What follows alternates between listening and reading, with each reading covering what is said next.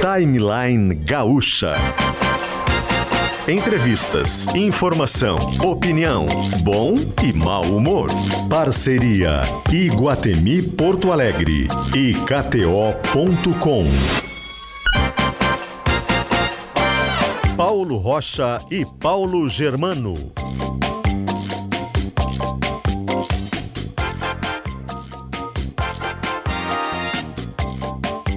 Olá, muito bom dia. São 10 horas e 8 minutos. Estamos chegando ao timeline do dia 8 do 8 de 2023.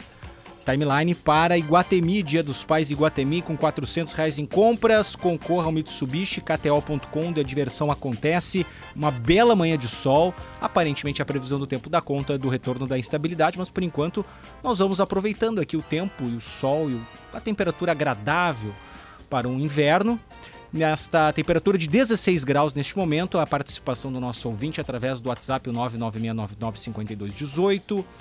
No YouTube estamos, com, estamos também com transmissão de imagens. Eu, Paulo Rocha, estou com o Paulo Germano, porque Potter está em férias e Kelly Matos e Mari Secom estão de licença. Então vamos tocando aqui, como diz o slogan da abertura do programa, com bom e mau humor, Paulo Germano. Bom, bom dia, dia, Paulo Rocha, bom dia aos nossos ouvintes. Um pouquinho mais de mau humor talvez hoje, porque a gente vai tratar aqui de um assunto ah, de suma importância, muito relevante, ah. que é uma crise, infelizmente, bastante evidente que a gente está vendo no, no, no, curso, nos cursos superiores, né? no ensino privado superior. No ensino privado está mais claro porque a gente está vendo uma série de instituições aí, Paulo, à beira da falência, buscando recuperação judicial, mas no ensino público isso também está se manifestando de maneira muito clara, né? Então a gente vai conversar com, com, com especialistas sobre isso hoje, porque a gente está vendo que um dos aspectos, Paulo, muito evidente é a queda no número de alunos que buscam financiamento por meio do FIES, né? Que foi fundamental durante muito tempo e ainda é, né, para o acesso ao ensino superior, mas a gente teve em 2014 700 mil inscritos. Agora em 2022 a gente teve 50 mil alunos que fizeram financiamento estudantil. Houve uma queda monumental, brutal no FIES. Então o que muitos uh, uh, entendidos no assunto dizem é que a maioria dos jovens hoje, uh, para ele buscar um financiamento estudantil, Paulo, ele precisa ter alguma perspectiva de que a renda dele vai subir, né? Sim. Como ele está com é muita dificuldade de, de enxergar disso, exatamente, um cenário econômico delicado, o que, que ele está fazendo? Ele está buscando uh, curso técnico, ele quer trabalhar, ele quer ganhar dinheiro antes. Então esse é um dos aspectos, né? Um outro ponto também que a gente vai abordar aqui é a, a, o crescimento do ensino à distância também, né? Do chamado EAD que para muita gente é a única alternativa aí que está cabendo no bolso, porque não tem custo de alimentação, não tem custo de transporte, né, Paulo? Tu consegue encaixar o horário de trabalho ali com o estudo com maior facilidade, às vezes as aulas são gravadas. Enfim, é uma série de questões. E isso a gente está vendo, o, o, mais recentemente, Paulo, aqui no Rio Grande do Sul, é a questão do IPA, né? É, por isso que estamos entrando nessa pauta, né? A situação do IPA, que foi manchete ontem, é manchete hoje lá em GZH, inclusive.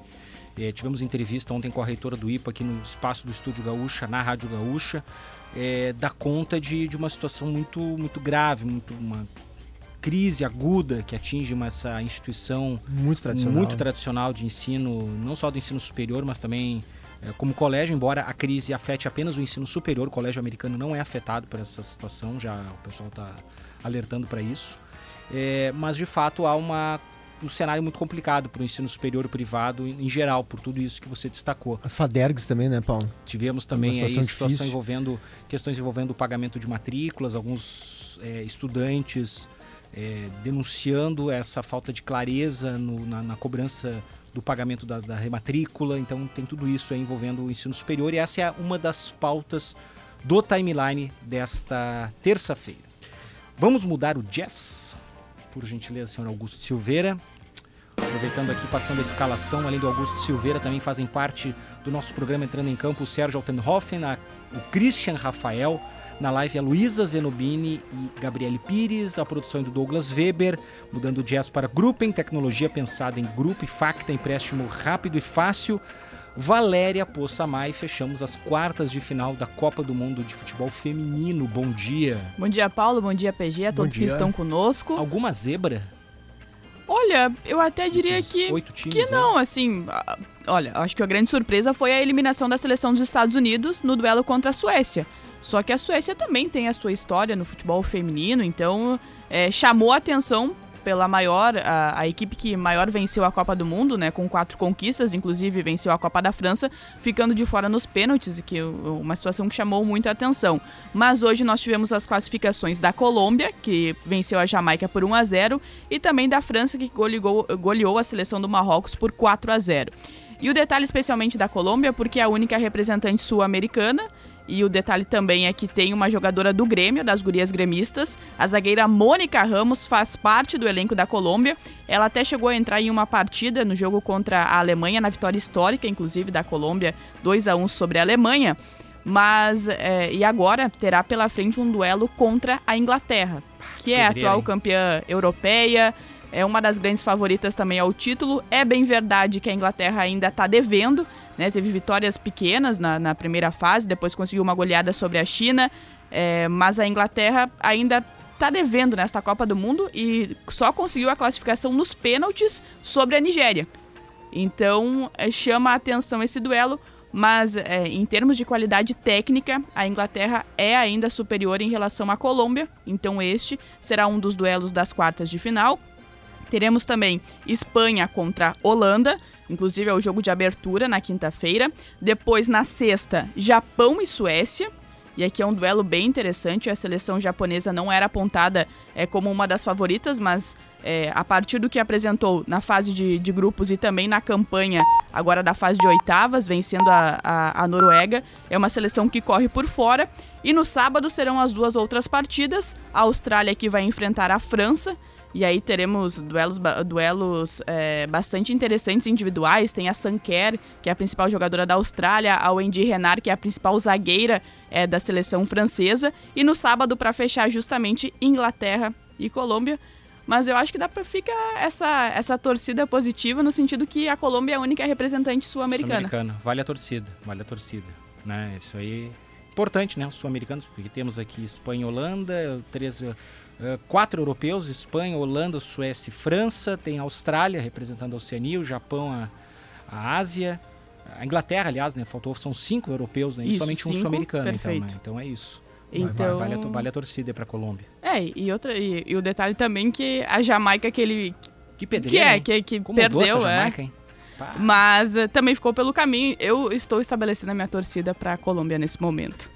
Valeu, então. Obrigado, Valéria, por Valeu. A gente segue acompanhando também aqui na Rádio Gaúcha, em, Z- em GZH também, sempre na parceria de KTO.com, onde a diversão acontece. E Unila Salle, a educação superior transforma vidas. Conheça a graduação EAD Unila Salle, inscrições abertas. Em seguida tem o Expresso da Copa, justamente eu acompanhada de Carolina Freitas, Duda Luizelli, que é a nossa convidada especial, justamente para projetarmos as quartas de final da Copa do Mundo Feminina.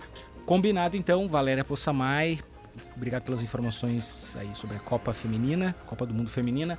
10 e 16. Paulo, antes da gente chamar o nosso convidado, que acho que já está na linha, é, deixa eu anunciar aqui para os nossos ouvintes que a gente vai estar daqui a pouco aqui no estúdio com o poeta gaúcho, que mora muito tempo em São Paulo, é um fenômeno nas redes sociais, né, especialmente no Instagram, que é o Alan Dias Castro. Ah, grande pedido. É um escritor, um poeta muito talentoso é, dessa nova geração, né? Um jovem poeta que aborda os mais diversos assuntos, desde amor até reflexões sobre Perda, saudade. exatamente sobre saudade, sobre, sobre o sentido da ele está vida. lançando livro sobre isso. É, é, e, o, e o que eu gosto no Alan é que ele é muito.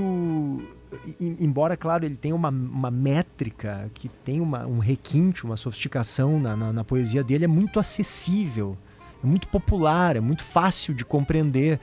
É, por isso que ele faz um sucesso estrondoso. né? Ele deve ter o quê? 600 mil seguidores, eu acho, no. Instagram. E ele tem muitos seguidores no YouTube também. Eu falei principalmente no Instagram, mas no YouTube ele é um estouro também. Então daqui a pouquinho aqui no timeline o poeta gaúcho Alain Dias Castro, que há muito tempo está radicado em São Paulo. Convidamos os nossos ouvintes a também mandarem perguntas sobre o tema, se você tiver um relato, algum assunto referente ao ensino superior privado, porque vamos entrar nessa pauta agora com o vice-presidente do Cinep RS, que é o sindicato que representa as instituições de ensino privado né, do Rio Grande do Sul, Bruno Eiserick. Bom dia, Bruno, tudo bem? Ah, bom dia, Paulo Rocha. Bom dia ao Paulo Germano também. É um, é um prazer poder falar com vocês e falar de um assunto tão importante que é a educação. Né? Toda vez que a gente abre pauta para a educação, a gente tem que ocupar o espaço porque o futuro do nosso país depende da educação. Lembrando, Paulo, que o Bruno, é, além de vice-presidente do Cinep, é presidente da Federação Nacional das Escolas Particulares e diretor da Associação Brasileira de Mantenedoras de Ensino Superior. Portanto, é uma fonte qualificadíssima para fazer essa análise para a gente sobre por que o ensino superior está atravessando esse momento tão difícil, Paulo. Lhe parece, Bruno, a situação do IPA é um caminho sem volta? Quais informações que o sindicato e, a, e as entidades têm a propósito da situação do IPA? É, eu, eu, diria o seguinte: falar sobre o IPA para mim é um pouco difícil porque existem questões internas uh, da própria da própria instituição. O que eu posso fazer aqui, aproveitando esse espaço, é, é um quadro sobre o ensino superior no nosso país. Perfeito. Né? E aí, uh, obviamente, uh, uh, nós temos questões que influenciam. Eu acho que a primeira questão de todas né, é, é, é uma questão de políticas de Estado para a educação. Né? Nós não podemos ter a cada governo que entra, a cada governo que sai, mudança na, naquelas políticas de Estado. E aí, eu acho que um primeiro ponto que a gente pode destacar é em relação ao FIES, que é o financiamento público né, para aqueles alunos que não têm condições de, de poder custear o seu ensino superior. Eu vou atrás de um dado que lá em 2014, ou seja, menos de 10 anos atrás, né, nós tivemos 700 mil financiamentos liberados para todo o Brasil. Né? E no ano passado, esse número ele não passou de, de 50 mil financiamentos. E aí uh, uh, a gente começa uh, a fazer a, a, seguinte pergunta: qual a importância que o país como um todo está dando para o ensino superior? Né? Eu, eu não tenho dúvida nenhuma que um jovem que termina o ensino superior ele vai agregar valor para a sociedade, ele vai aumentar a renda dele, ele vai aumentar a renda da própria família e nós vamos ter um país melhor. Eu, inclusive, uh, uh, defendo que o FIES ele deveria ser a fundo perdido, ou seja, o aluno ele pagaria em serviços depois de que ele se formasse no ensino superior. Vamos lá, se ele fez medicina, se ele fez educação física, se ele fez uh, alguma licenciatura, ele vai prestar serviço para o Estado, né? E aí ele vai pagar aquele investimento que o Estado uh, fez nele. E isso não é uma crítica a esse governo ou ao governo anterior. O FIES ele vem ao longo, ao longo desses últimos 10 anos uh, sofrendo muito percalços, e aí nós temos milhares de jovens que querem ingressar no ensino superior e não têm condições e acabam ficando alijados. Esse... Nós temos também. Oi, perdão. Não, esse, esse, esse, modelo a fundo perdido, ele encontra eco em algum modelo internacional, algum país? Porque é, parece um pouco uh, estranho, porque o fundo perdido alguém paga, senão o Estado é através do trabalho, da força de trabalho do, de quem se beneficiou desse financiamento, o estudante, ok. É, mas as pessoas elas têm a sua rotina, essas coisas, elas trabalhariam de graça para pagar a faculdade?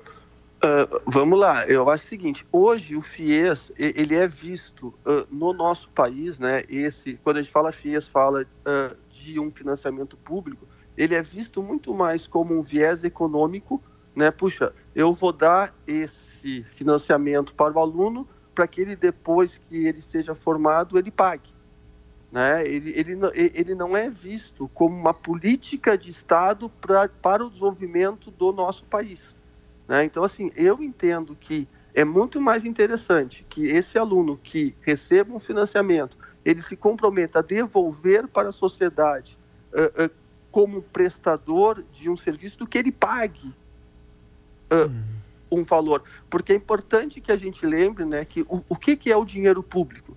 O dinheiro público ele não é o dinheiro que tem o presidente, que tem uh, o governador ou que tem o prefeito. O dinheiro público é o dinheiro dos nossos impostos que nós, como cidadãos, nós devemos uh, escolher aonde que o Estado deve investir.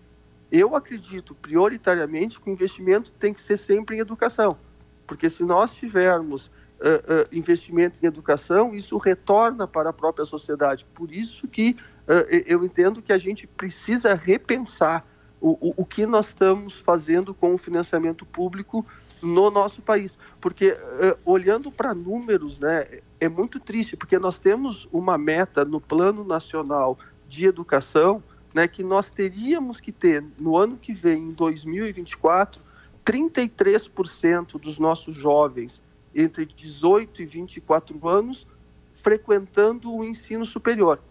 Hoje, esse número é de 18%. 17, é, 18. Né? 18. O, o Bruno, 18. Tem, tem, tem, um ponto que eu, que, eu, que eu gostaria de voltar ali, que tu disseste que uh, o, o, aluno no ensino superior, ele, ele vai aumentar a renda dele, vai aumentar a renda familiar dele.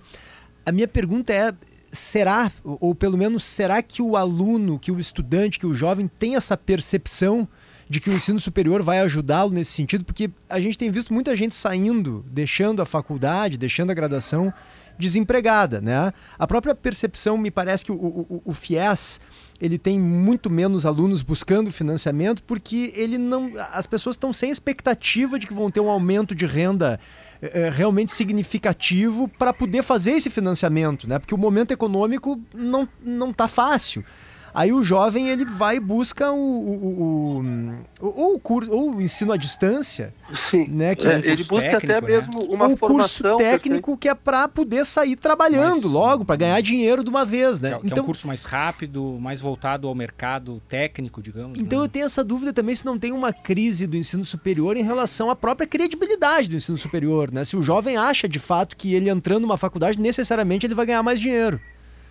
Perfeito. Olha só, uh, nós temos pesquisas né, que, que, que apontam que, que os jovens eles querem ingressar. Né? Se, a, se a gente dá a possibilidade uh, para que eles escolham, olha, vocês querem fazer o ensino superior, eles querem. Né? O problema é que muitas vezes eles, eles não conseguem pagar. Eu concordo uh, quando, quando vocês trazem né, a questão de que, puxa vida, às vezes é mais fácil eu fazer um curso técnico, né, ou eu fazer alguma formação profissional, ou muitas vezes hoje o que nós temos no próprio ensino superior são os cursos tecnólogos, que são cursos superiores uh, de curta duração.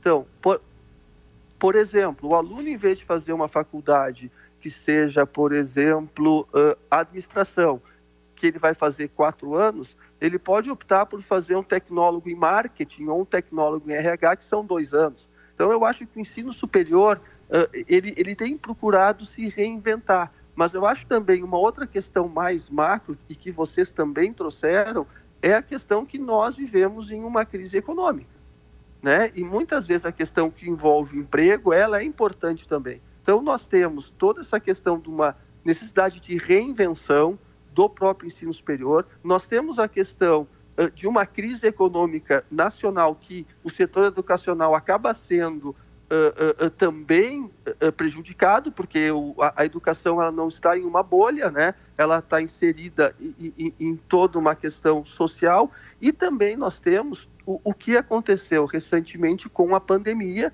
obviamente isso causou também impacto, e também a questão do aumento dos alunos que hoje estudam no EAD. Né? Então, eu diria que não é um único fator. Eu acho que o, o, como foi colocado, eu acho que o ensino superior ele precisa também olhar para dentro dele mesmo e se reorganizar. Mas, sem dúvida nenhuma, uh, é, a gente tem que destacar a importância. Né? Uh, e, e, pegando mais um dado que eu estava olhando agora e que eu fiquei muito preocupado, é o número de alunos que nós temos uh, que, que, já terminaram o ensino superior. Né? Se nós pegarmos uh, uh, entre 25 e 34 anos, apenas 21% dos jovens brasileiros terminaram o ensino superior. Se nós formos aqui para o lado, Argentina, 40%, Chile, 34%, Colômbia, 29%, Costa Rica, 28%. Eu, eu, entendo que a gente precisa, e é importante que os jovens tenham a esperança que estudar é importante. É, estamos conversando com Bruno Eiserick, que é vice-presidente do Cinep, também reitor do Centro Universitário Cenecista de Bento Gonçalves, dirige também a Associação Brasileira de Mantenedoras de Ensino Superior, preside a Federação Nacional das Escolas Particulares. Eu queria perguntar para o Bruno Paulo sobre o EAD, mais uma vez, tem muitas mensagens de ouvintes mencionando essa modalidade. Né? Por exemplo, o Rafael dizendo aqui que esse é um problema das graduações, porque o EAD tem a mensalidade de baixíssimo valor e ensino raso. Claro que o Rafael aqui está mencionando, ele está generalizando um pouco. A gente sabe que tem instituições que prestam ensino à distância de qualidade. Ainda assim, Bruno, é uma modalidade em que o professor está falando para uma câmera, ele, não tem relação emocional praticamente né, com, com os alunos, uma relação que todo mundo diz, todo especialista em educação diz que é importante até para a compreensão da matéria. Mas muitas vezes o EAD é o que pode ser pago, né? Porque o camarada não tem custo, né, Paulo, com transporte, com alimentação. Ele consegue trabalhar e colocar o EAD ali num horário uh, razoável para ele poder ter a aula e continuar trabalhando, enfim. Uh, qual é a tua avaliação, a tua leitura, Bruno, sobre a importância do ensino à distância que está crescendo muito? Eu, eu, vi um dado hoje aqui, enquanto eu me preparava para a entrevista, Paulo, se não me engano, houve um crescimento de. Enquanto o, a, o ensino superior caiu, o EAD, desde a pandemia, ele cresceu uma coisa de 400%, ó, 474% em uma coisa. década no Brasil. Então, é uma coisa impressionante. É uma demanda que parte também da, dos estudantes, né? Não é somente porque as universidades estão oferecendo. E daí, só que ao mesmo tempo acontece isso que você destacou, né, PG? Exatamente. É, é, é, um, é, um, é uma, uma, modalidade mais barata, não tem custo com alimentação, não tem custo com transporte, mas por outro mas lado não tem uma relação importantes, uma relação mais estreita com o docente que me parece importante né? para a educação. Exatamente. Qual é a tua leitura sobre isso, Bruno, por favor?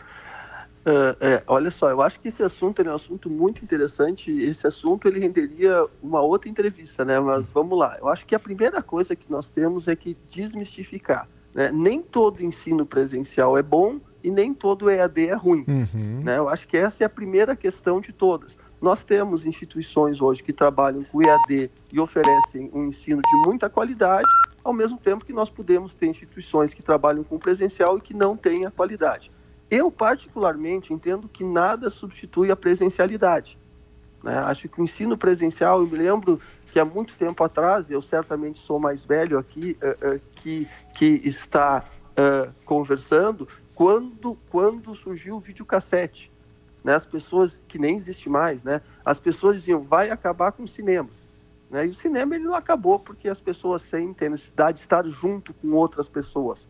Né? Eu entendo que o futuro do ensino superior ele é um, ele é um futuro híbrido, né? com parte presencial e com parte em EAD.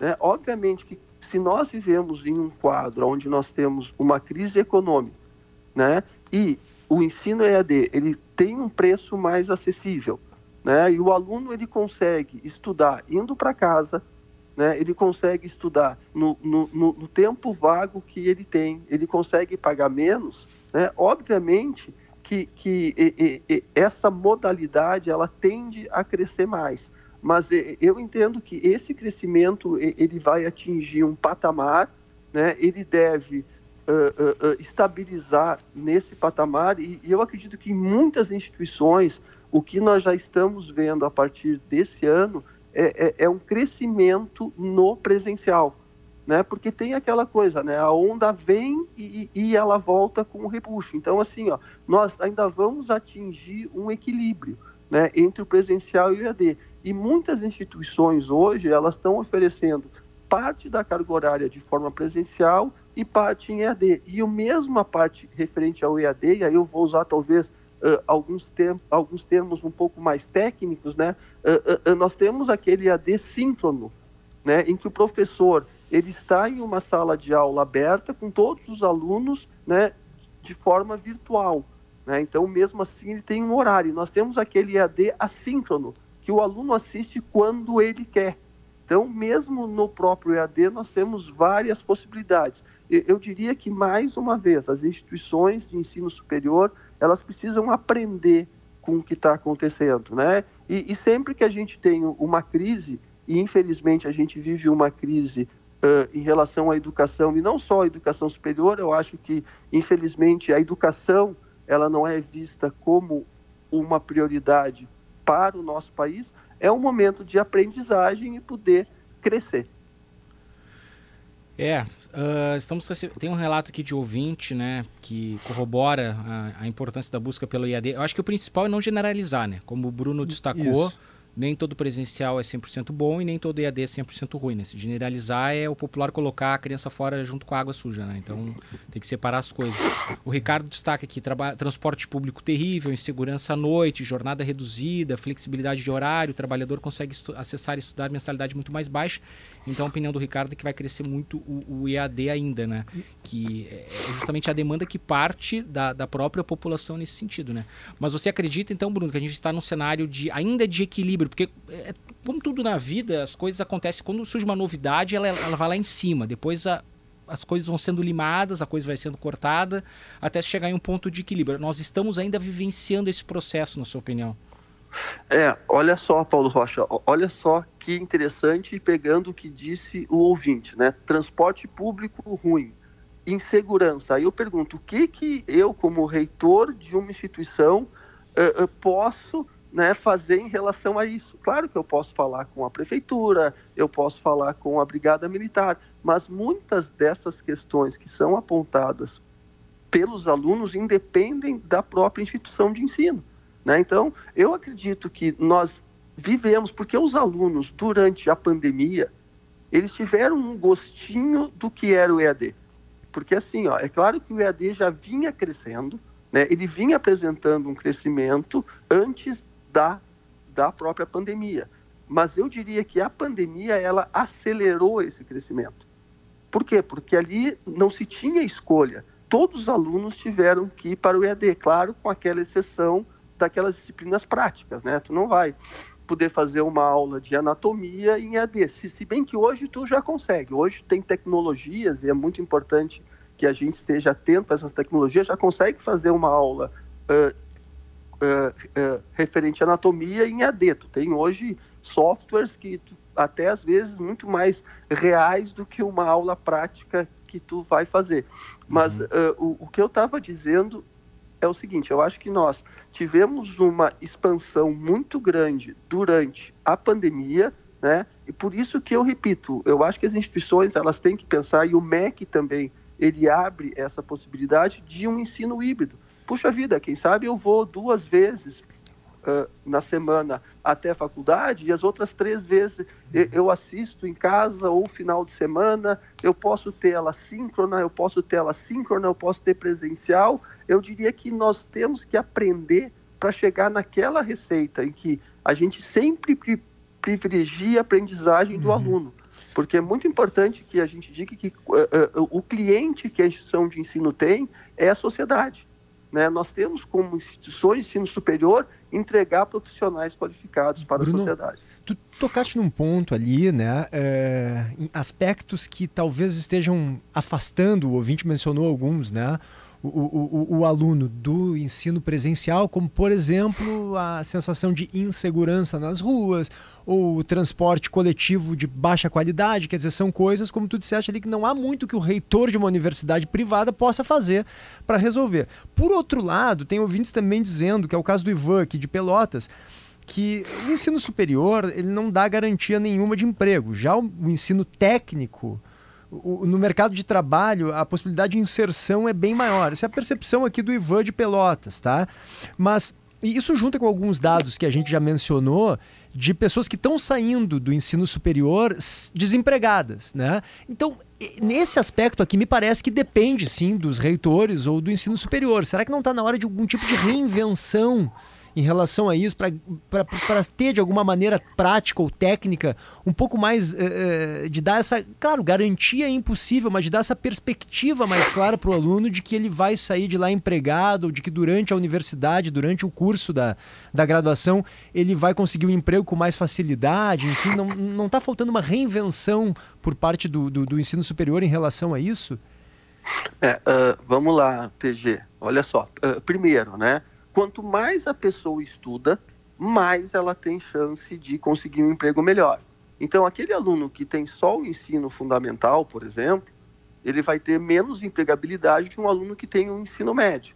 Se tu tem só um ensino médio, se tu cursou um ensino técnico, tu vai ter mais condições de empregabilidade, vai ter um salário maior. E se tu frequentou um ensino superior, tu vai ter mais chances de quem tem um ensino o ensino técnico. Eu acho que no Brasil, e aí nós podemos falar também sobre o novo ensino médio, Né? Nós temos muito poucos jovens que fazem o ensino técnico. Eu acho que falta apoio para o ensino técnico. Uhum. Né? O, se nós pegarmos países como a Alemanha, né, o, o, a quantidade de jovens que fazem o ensino técnico é, é muito superior àquelas que estudam uh, no nosso país, porque muitas vezes uh, as pessoas elas entendem, ah, eu não vou fazer um curso técnico porque ele é um curso menor do que o ensino superior. Ele não é menor, ele é diferente. Então eu acho que sim, eu acho que uh, às vezes para a empregabilidade em algumas áreas, o ensino técnico é, é, ele acaba sendo melhor do que o ensino superior. É claro que quando a pessoa que conclui o ensino superior ela consegue um emprego, ela vai ser melhor remunerada de quem tem um ensino técnico. Mas eu, eu não tenho dúvida nenhuma que nós precisamos investir na questão que envolve o ensino técnico. E o novo ensino médio, né, que está sendo implementado agora, ele coloca o ensino técnico como um quinto itinerário. Então, antigamente, o, o, a, quem, quem queria fazer o ensino técnico tinha que fazer o seu ensino médio e depois cursar o ensino técnico. Agora não o novo ensino médio, né, o, o, o, o, aluno aquele, ele, nos três anos do ensino médio, ele já conclui o ensino técnico também. Acho que esse é um ponto bastante importante. Eu acho que nós vamos ter nos próximos anos uma valorização do ensino médio, do ensino técnico. Mas sim. eu não tenho dúvida nenhuma, PG, que nós temos sim como entidades que olhar para dentro e ver a oferta que nós estamos fazendo e, e, e, fazer uma oferta que efetivamente garanta, se bem que nós não podemos nunca garantir, né, mas que dê condições de empregabilidade para os egressos. Bruno Eiseri, vice-presidente do Cinep, da diretor da Associação Brasileira de Mantenedoras de Ensino Superior, presidente da Federação Nacional das Escolas Particulares. Obrigado pelas explicações. É uma conversa que a gente tem assunto para mais de um programa. Uma conversa importante. Acho que o Bruno importante. trouxe elementos, aspectos e reflexões assim que são muito produtivas, justamente para a gente pensar no ensino superior não só mais efetivo, mas é, é mais efetivo de verdade, né? Mas mais atrativo também a, a esse jovem que infelizmente está se afastando, como a gente está vendo aí da, da, das graduações. Bruno, muito obrigado, foi um prazer te ouvir, viu? Olha, eu que, eu que agradeço e é importante e parabéns para vocês abrirem espaço para a gente falar sobre educação. Né? O futuro do nosso país depende da educação. Né? Começa lá pela alfabetização, passa pela educação básica e chega no ensino superior. Não, não tem outra forma de nós construirmos um país melhor se não for pela educação. Eu agradeço a oportunidade e sempre à disposição. Obrigado, Bruno. 10 horas e 40 minutos. Iguatemi, promoção Dia dos Pais Iguatemi. A cada 400 reais em compras, concorra ao Mitsubishi Eclipse Cross. E KTO, gauchão de futsal, é com a KTO. Entra lá em kto.com e te cadastra. KTO, a quadra é nossa. A gente vai ao intervalo e já volta para falar de poesia.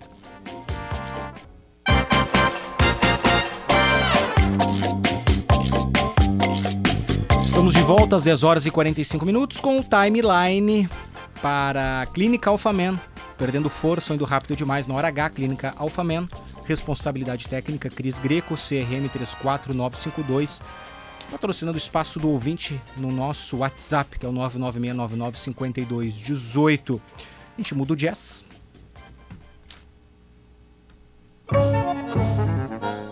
Para um tango, na verdade, né? Para. É um tango, né? É um tango, meio tanguinho. Piazzola, assim, coisa bacana. Para Facta, empréstimo rápido e fácil.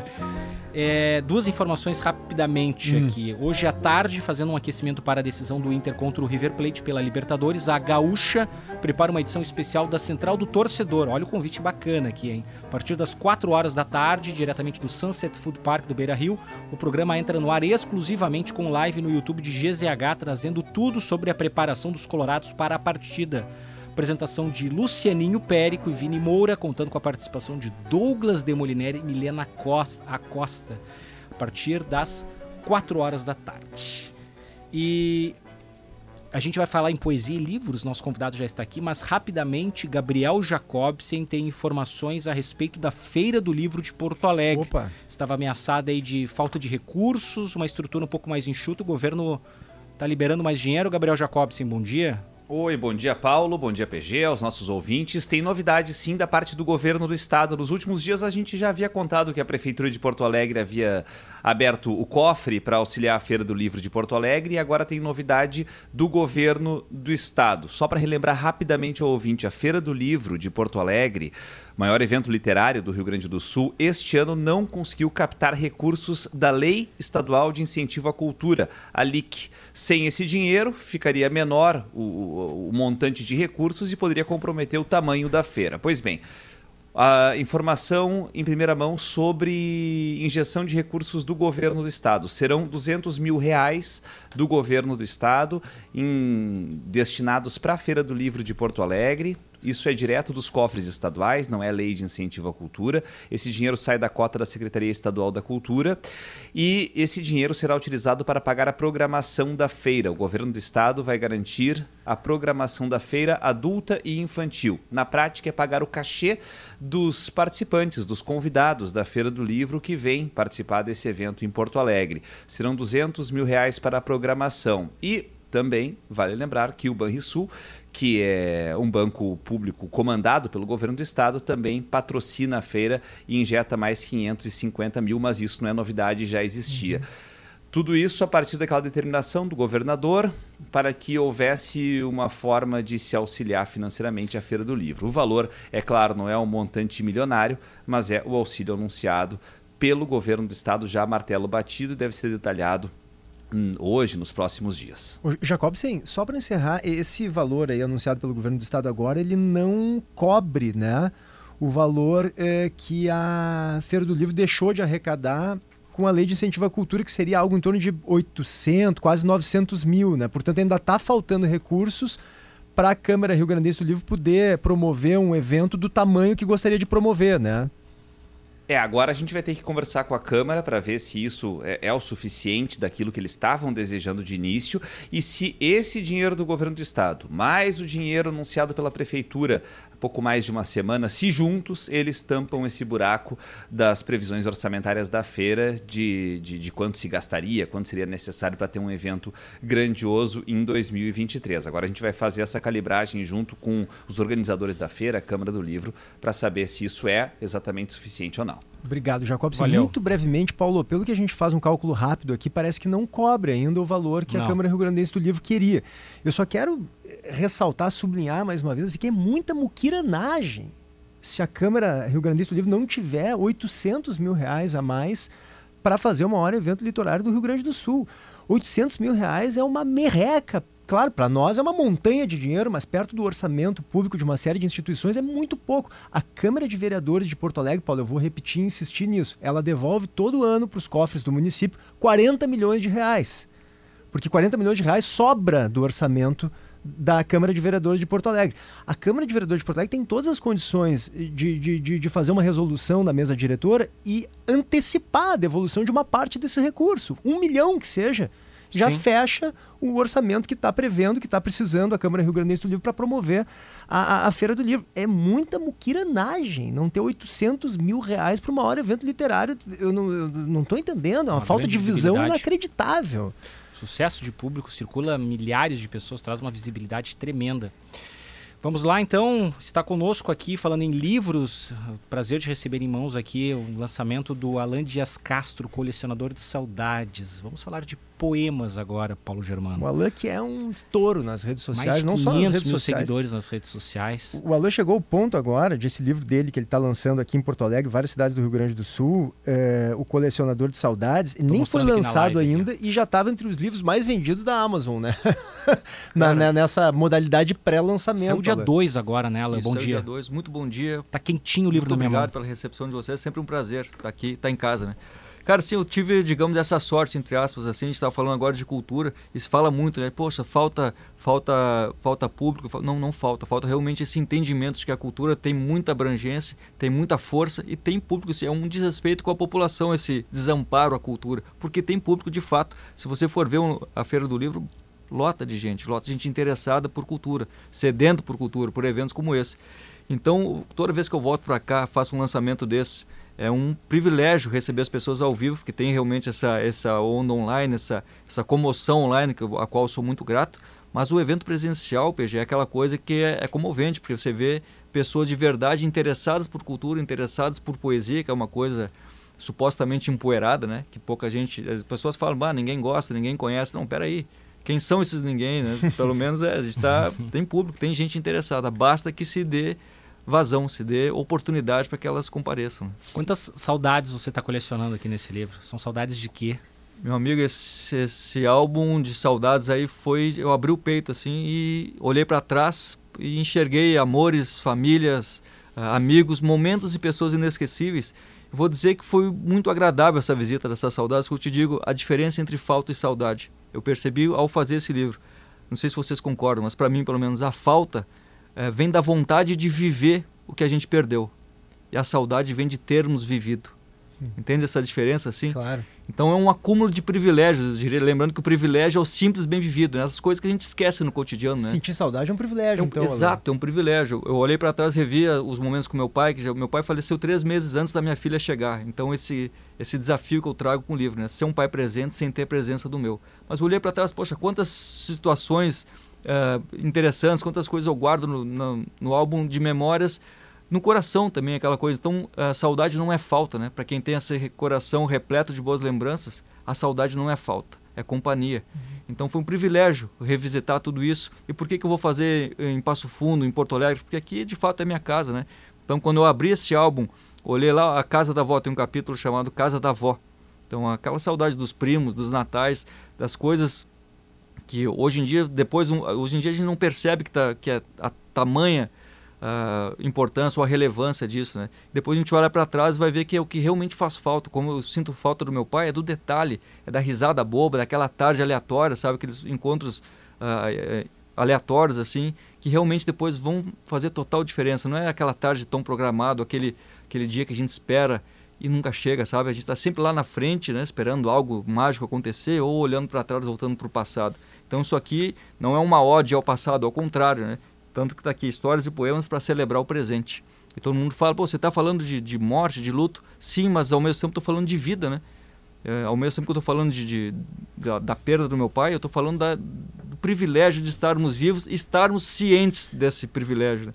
De que é estar tá vivo desses pequenos momentos, dessa simplicidade que a gente Eu, esquece. O, o Alain Paulo fez e faz muito sucesso nas redes sociais declamando seus poemas, né? E aí é, é bonito né? a maneira como ele declama, às vezes ele se emociona e tal. E eu queria pedir, Alain, se tu pode uh, fazer isso com um dos poemas do teu livro aqui pra gente para o pessoal já ter um sabor, um gostinho do que tem aí no Colecionador de Saudades, que é, é o teu terceiro livro já, Alain? Esse é o quarto. É o quarto? Quarto livro. Um foi com a Monja Coen, né? O, Exato, o mais recente. É com a Monja. Isso. Uhum. O primeiro foi o Zé Ninguém, que tive o prazer da, de ter a apresentação do querido Luiz Fernando Veríssimo. E depois o segundo foi o Voz ao Verbo. Quem fez o prefácio foi a Marta Medeiros. E depois o terceiro foi com a Monja Coen. Quem fez o prefácio foi outro gaúcho, foi o Leandro Carnal. E agora, Colecionador de Saudades, que vem com o prefácio da Ana Cláudia Quintana Arantes, que é uma escritora, uma médica incrível também. E vou, vou trazer então, PG, um poema. Por favor. Que esse, esse livro é, ressignifica a saudade. Né? Por isso que eu falo feliz quem sente saudade, justamente por isso que a gente acabou de falar, né? De, de ser, não é a falta, é o, são os momentos, os privilégios que a gente tem pela vida. E quando você perde alguém, uh, muitas pessoas, eu estive em São Paulo agora, muitas pessoas vêm me trazer experiências. Poxa, esse livro está me ajudando a fazer a travessia. É justamente isso. Essa, como é que a gente acorda e dá essa chance de ser feliz novamente de, quando perdeu alguém tão próximo, né? A gente tem que se permitir, de fato. Esse poema fala disso, de superar uma perda. Se chama Por Amor e diz assim. Um pouquinho mais pra cá. Obrigado. Vamos nessa. Superar uma perda não significa esquecer quem partiu é conseguir ocupar o vazio com lembranças que mantêm o seu sorriso vivo. O amor vai ser sempre o um motivo para continuar. Por quem se foi, por você, por quem ficar. É por amor que você vai levantar da cama nos dias em que a falta não deixou nem dormir. É por amor que você vai voltar aos mesmos lugares sabendo que só vai encontrar saudade. É por amor que você começa a se permitir a não desistir da felicidade. Eu sempre me pergunto o que as pessoas que partiram gostariam que estivéssemos fazendo, falando dos momentos felizes, sorrindo, sendo. O amor é o motivo. Então resgata um sorriso e nem pensa em parar. Por quem se foi, por você, por quem ficar. Vamos Maravilha. encerrar assim. A... PG. Que lindo. Vamos, vamos dar um, um serviço, um, né? serviço, exatamente. O Dias Castro lança em Porto Alegre dia 10, né? Na livraria A Página, no shopping, no Praia de Belas, no terceiro andar do shopping Praia de Belas. Quinta-feira agora. Quinta. Dia 12 em Passo Fundo, quatro e meia da tarde no Passo Fundo Shopping, Livraria Delta. E no Rio de Janeiro, eventualmente, quem estiver na escuta do programa no Rio de Janeiro, dia 2 de setembro às 14 horas. Bienal. Na Bienal, Bienal do Livro. Da Bienal do Livro. Alan, é sempre um prazer te receber, cara. Cara, que alegria. Obrigado por esse espaço, a cultura, a poesia. Eu sempre sou muito bem recebido aqui. É um privilégio estar aqui, um prazer. Muito obrigado pela recepção. merece. Sigam o Alan lá nas redes sociais, Alan Dias Castro no Instagram, no YouTube, né, Alan? É isso aí, arroba Alan Dias Castro. Espero vocês quinta-feira, terceiro andar do Prédio Belas, a página, celebrando o presente com a chegada do colecionador de saudades. Que maravilha. Muito obrigado, Alan. Agradecendo também Corém RS, enfermagem é a maior força de trabalho da saúde no Brasil. Corém RS reconhece, atua e valoriza. Foi um privilégio. Luciano Potter volta amanhã, então eu me despeço de todos. Obrigado pela companhia, pelos recados, pelos, pelas mensagens que eu recebi nesses dias. Foi um prazer, um privilégio, Paulo Germano. Eu que agradeço pela parceria, Paulo. Obrigado mesmo. Tchau, gente. Um abraço. Até. Tchau. Ouça a Gaúcha a qualquer momento e em todo lugar. O programa de hoje estará disponível em gaúchazh.com e no Spotify.